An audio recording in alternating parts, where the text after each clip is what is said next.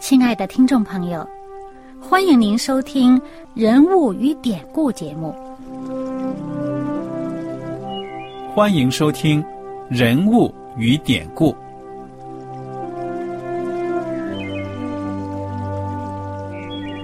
听众朋友们，当你读圣经的时候，不知道有没有过这样的想法？生活在几千年前的圣经人物，与我们这生活在二十一世纪的人有什么相关吗？那些古时候缔造了历史的伟人们，只是些令我们感叹而望尘莫及的对象吗？那些败坏了品德的小人和有负圣托的失败者，难道只是为了让我们嗤之以鼻吗？在这个人物与典故的节目里，我和小燕将与大家一起，通过圣经中的人物和他们的事迹，看看我们能从他们的故事中得到哪些启发，以便用正确的态度来对待我们每天所面对的生活和挑战，共同奔走天国的旅程。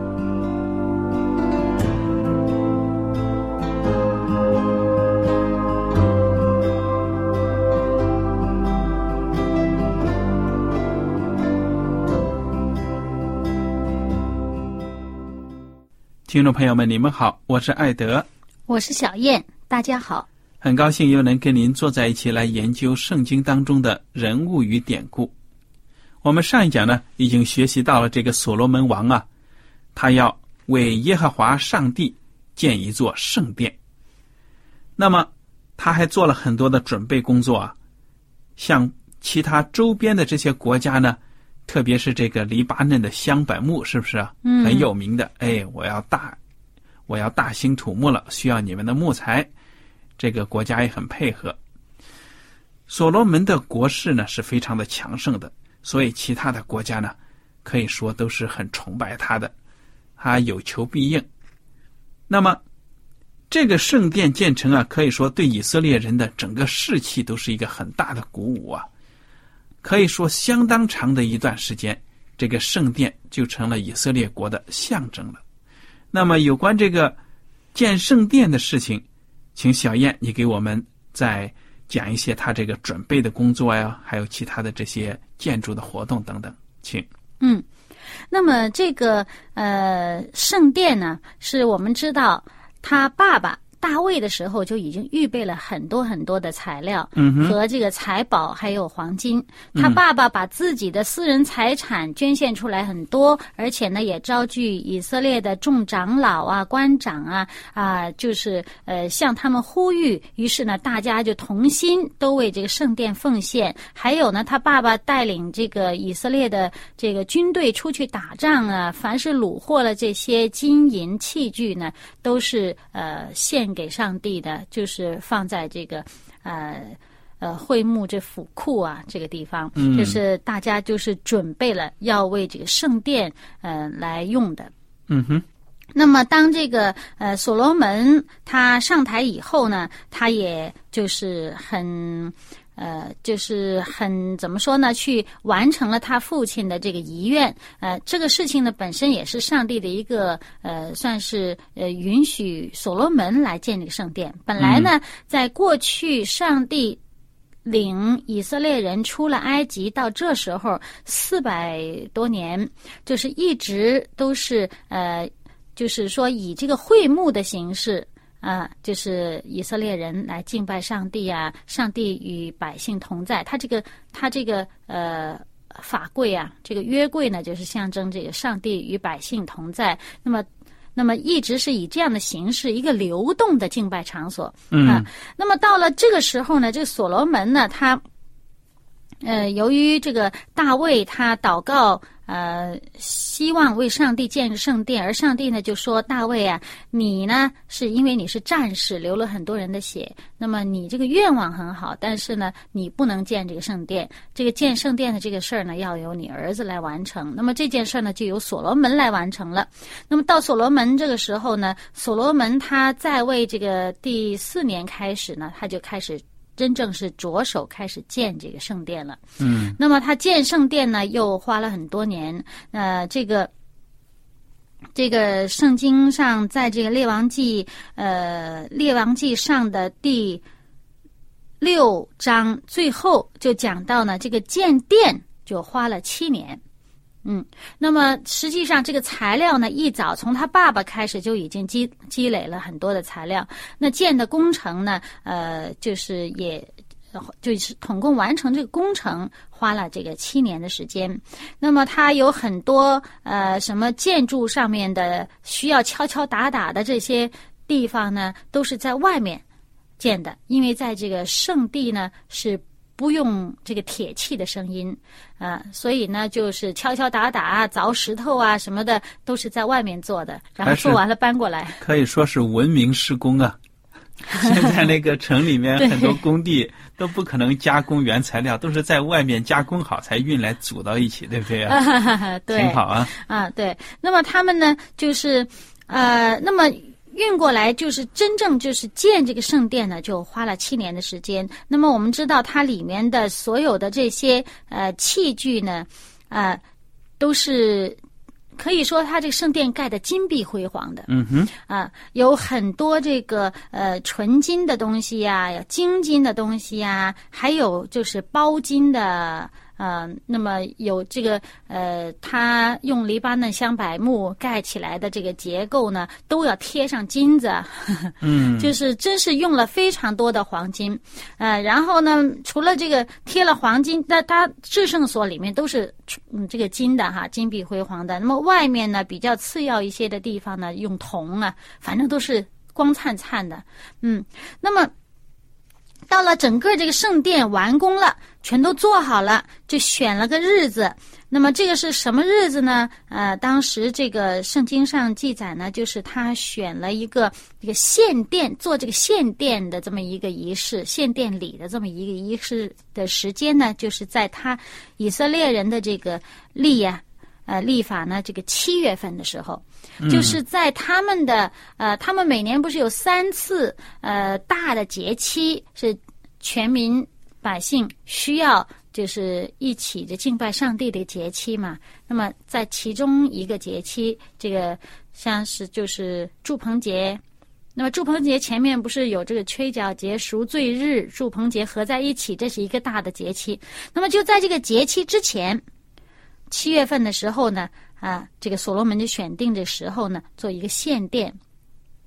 那么他这个献殿里，呃，当然呢，就是呃，要把过去以以色列人敬拜上帝这个会幕啊，会幕和这个会幕里面的这些呃圣器具都要呃抬上来。嗯哼，呃，这个这个立位人呢、呃，这个呃祭司啊啊，他们就把这些呃这些以前会墓里面的东西呢，全都运上来啊、还有呢，就是约柜，约柜呢，很长一段时间已经跟会墓分开了。本来以前是在一起的，后来呃因为打仗呢被掳走了，后来归还了以后，会幕就存放在什么什么地方，后来大卫就运到大卫城去啊，就是跟会幕分开了。那么这个约柜呢，这时候呢也都运上来，都一起运到圣殿里面来摆放好。嗯那么他们呃，就是全国的这个长老啊，以色列各支派的长老首领啊，也都来。那么来了，准备就是进行这么一个献殿礼。那么在献殿礼开始之前呢，呃，就是他们也预备了这个很多的这个牛羊做献祭的。那么这数目，圣经上说多的无法可数。啊，那么在这个呃立位人呐、祭司啊，他们整个的仪式当中呢，就有呃歌唱的呀，有乐器啊、乐队啊。那单是吹号角的，就有一百二十，哇，一百二十祭司啊吹号角，哇。呃，这是盛大的这个仪式。当然，我们知道这仪式这是表面的，对不对？啊，最重要的是什么呢？它这个这个实质的这个这个含义在哪里呢？嗯啊，那么就是等一下呢，我们看了这个经文呢，艾德给我们分析就会知道。但是在讲这些之前，我还留意到一个小地方，嗯哼，嗯、就是呢，我们看这个呃《列王记上》第八章，这里面呢第九节讲到一个地方，啊，就是这个约柜运到至圣所进去的时候，这个圣经上特别提到这一点，啊，叫做他说约柜里唯有两块石板，就是以色列人出埃及地后。耶和华与他们立约的时候，摩西在何烈山所放的，除此以外，并无别物。嗯另外呢，在这个历代志下第五章的第十节也是同样的记载，就是讲到这个约柜里面，就是上帝的施恩座下面是约柜啊，约柜里面除了两块石板以外，没有别的东西。哎，有的人读圣经可能读的比较仔细的这个人呢，可能印象当中就会觉得，哎，似乎好像不止这两样东西哦。对呀、啊，少了这个马拿，还有这个亚伦的发了芽的杖，对不对？对呀、读圣经读的仔细的人肯定会觉得，我印象当中不止这两样东西呀。哎，可是你再仔细一点读，在出埃及记十六章的三十四节，嗯，就会发现这个玛纳是他讲的是放在哪里？跟法柜放在一起。他说放在法柜前。好了，再看这民数记十七章的第十节，又讲到那个亚伦那发了芽的、结了杏子的那个杖呢，也是放在法柜前，没有说放在法柜里面。嗯，哎，有一个地方说放在里面的，哪个地方啊？嘿，只有一个地方，就是这个希伯来书后面呢，新约后面的这个希伯来书，希伯来书的第九章啊、这个第四节。对了，希伯来书第九章第四节里面就讲到，啊，他说这些东西在在约柜里面有什么什么什么，哎，圣经里面五个地方讲到约柜这个里面啊，前面呢啊放了些什么东西，唯独希伯来书这儿讲到这个。那有人说，哎，可能觉得怎么会这圣经怎么会这样？但是就我自己的体会呢，我就觉得哈。你看了这个圣经前面所有旧约的记载，这四个地方都说这个约柜里面啊，就是两块法板。那么我们再想想，圣经里面这个约柜它本身呢，我们虽然说它物质上是这么一个形式，但是圣经里面这些东西，尤其是约柜这么重要的，它是有一个这个属灵的这个寓意的。嗯哼，对不对？我们知道它那个上面那个盖儿叫什么呢？施恩座，下面呢那个那个约柜它叫法柜。这个法柜里面装的两块石板呢，是上帝的律法。嗯这个律法呢，就是上帝整个呃，就是统治这个宇宙，就是掌管这个宇宙一个最基础的一个一个一个规矩。对呀、对不对？那么在这个规矩之上，才是诗恩座。对艾登想说什么？嗯，我也想起来了，因为你平时你如果今天不讲，我还真没仔细的考虑。你说，上帝当初让他们保留一份玛纳，还有这个亚伦的杖，目的是什么呀？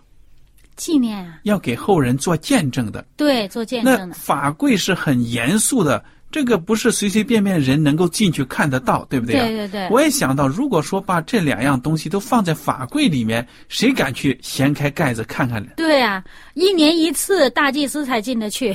对呀、所以说你这个发现呢，我觉得是很有道理的。嗯，而且呢，我自己就觉得哈，这个施恩座，他的这个这个上帝这个恩典啊、呃赦罪的这个恩典啊、这个救恩，但是它的基础是什么呢？还是有上帝的这个律法作为整个的一个基础的。嗯哼，你这个马纳或者这个呃杖放在约柜里边，这个变成这个隐意哈、寓意啊，好像它也成了基础了，这就不大对头了。嗯所以呢，它是与约柜放在一起。这个马纳这一罐马纳和这个呃选呃拣选亚伦这个这一系的子孙作为这个上帝的祭司。那么这么一个拣选，这个都是做见证的，它并不是一个上帝执掌整个宇宙的这么一个基础。嗯所以它是与法规放在一起的。那我我就比较相信呢，这个法规里面的确是就只是两块法板。嗯而且呢，在这个希伯来书，希伯来书的作者他也讲了，这个里面这些事情，他说这几件事我现在不能一一细说，他没有说的很清楚、很明白对呀、啊。我相信你这个发现呢是很有道理的，我也谢谢你跟大家分享。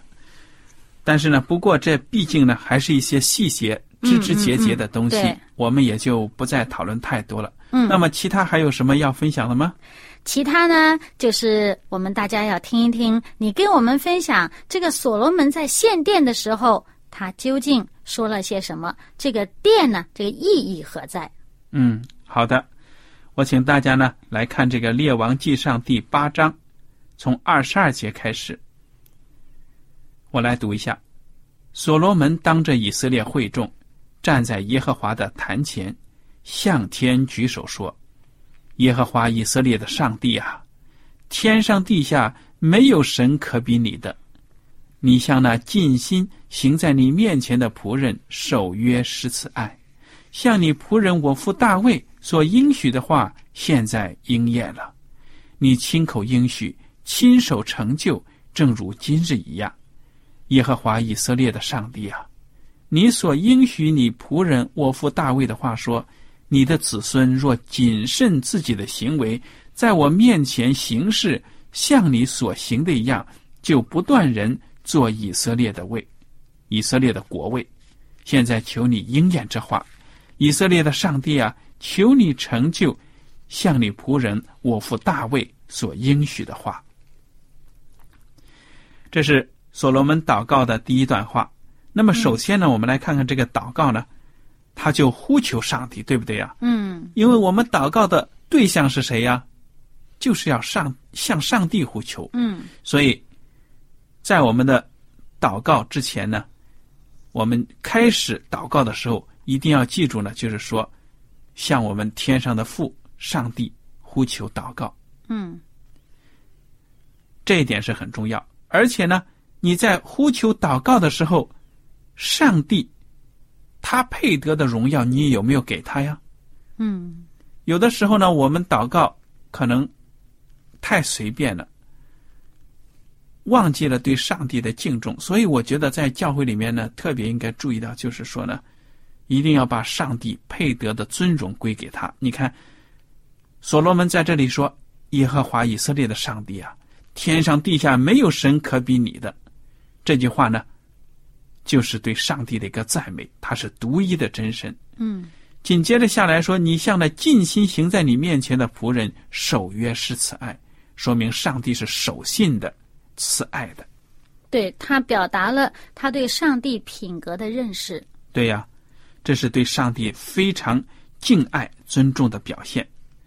那么，所罗门他在祷告的时候呢，多次提到上帝的应许，这也是我们在祷告当中应当记、时时刻刻要记住的，对不对呀？嗯我们人呢，就是忘性大。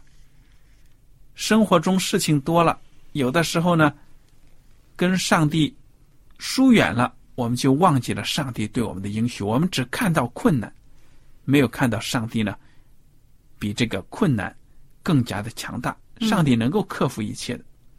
那么所罗门就说：“上帝啊，你曾经应许，应许给我的父亲，应许要赐福给我们。”说只要我们能够谨慎的行，就能够呢，不断的坐在以色列的国位上。嗯，这是对我们有条件。对呀、这是家族的应许，他知道的，必须要自己谨慎，符合上帝的典章律例，对不对呀、嗯那么好，我们来接着看第二十七节，这是他首先呢反问了一句，他说：“上帝果真住在地上吗？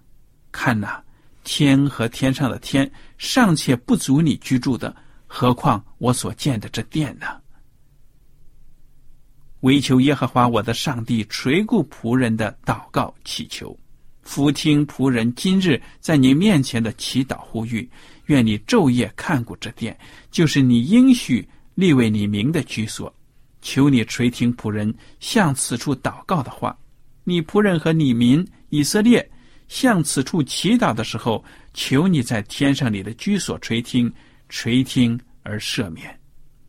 嗯，他是很谦卑的呀。他在这里就说了，虽然我们刚才都讲到了说这个圣殿呢金碧辉煌，但是所罗门呢。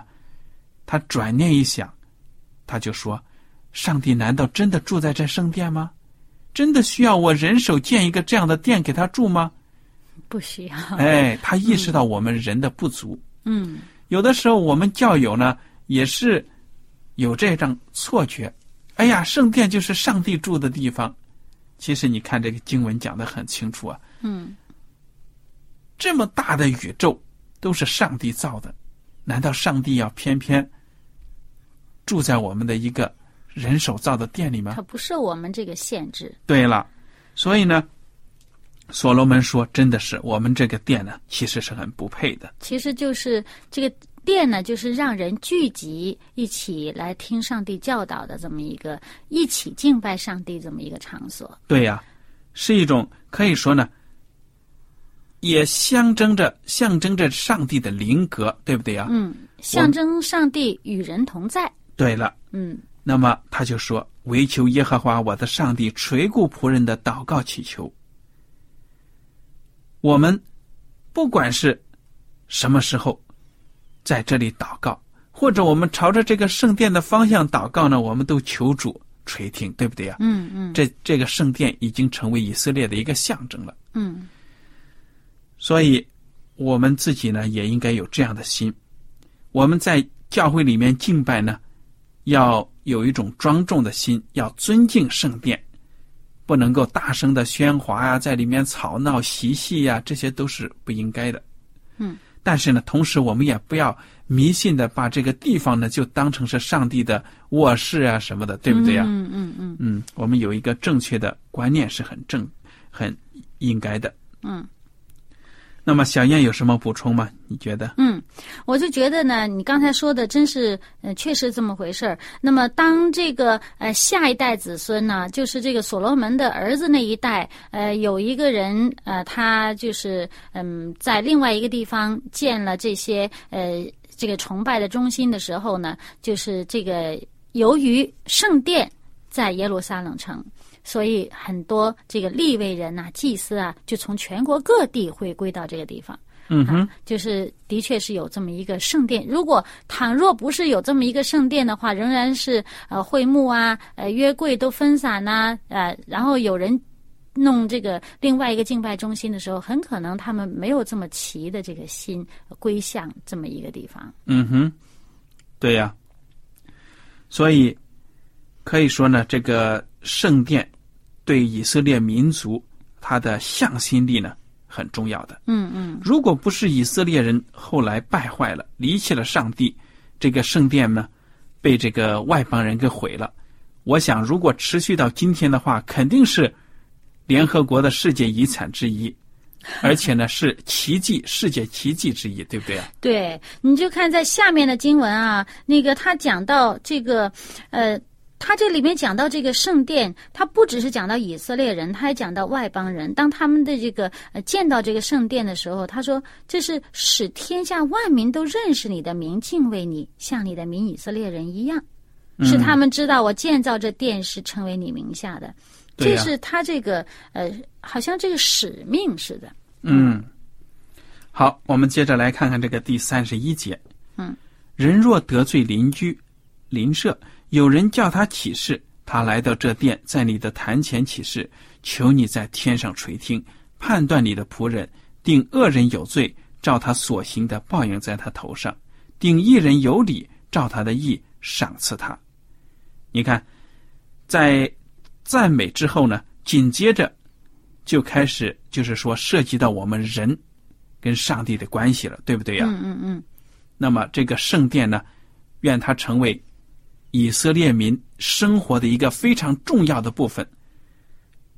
我们可以说呢，后来这个圣殿呢，其实真的对以色列人来说，有的时候他们就说啊，我指着圣殿的什么什么启示，对不对是有来头的。嗯嗯嗯那么所罗门呢，就希望这个地方成为一个公平正义的象征，嗯嗯让人呢都纪念着上帝的伟大。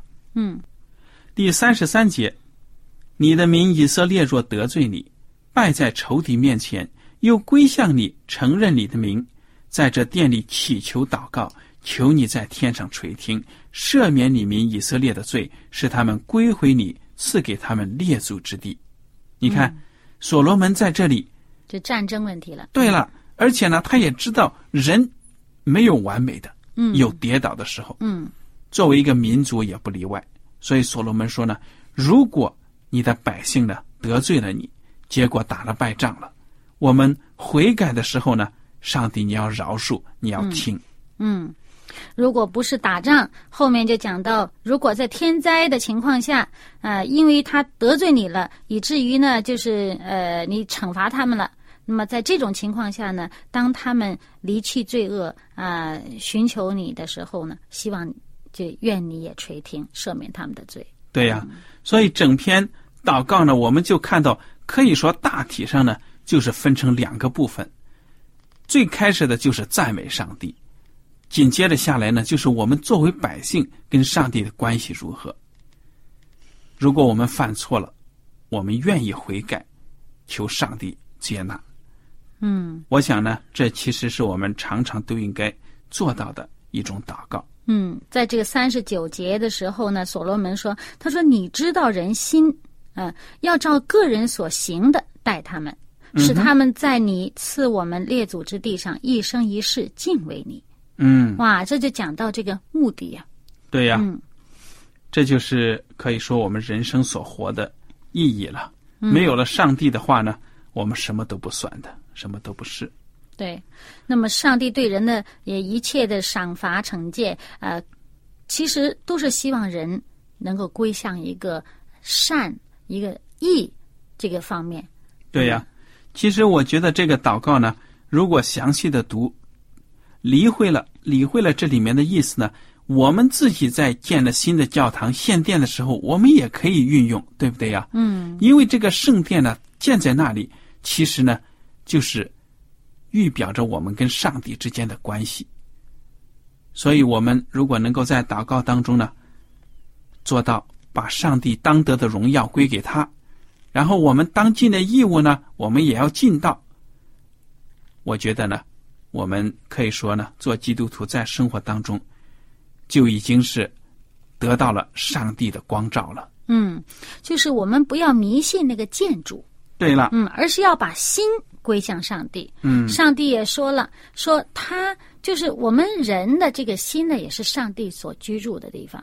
对呀、啊我们人本身也是可以作为上帝的殿。当我们这个心归他的时候，对呀，非常好的补充。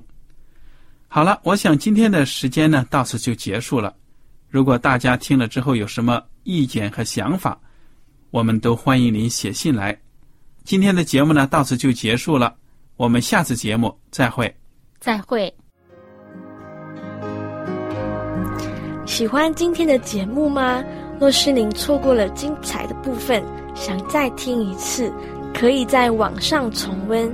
我们的网址是 x i w a n g r a d i o 希望 Radio，或是找旺福村也可以找到。记得把好东西介绍给您的朋友，与他一起收听。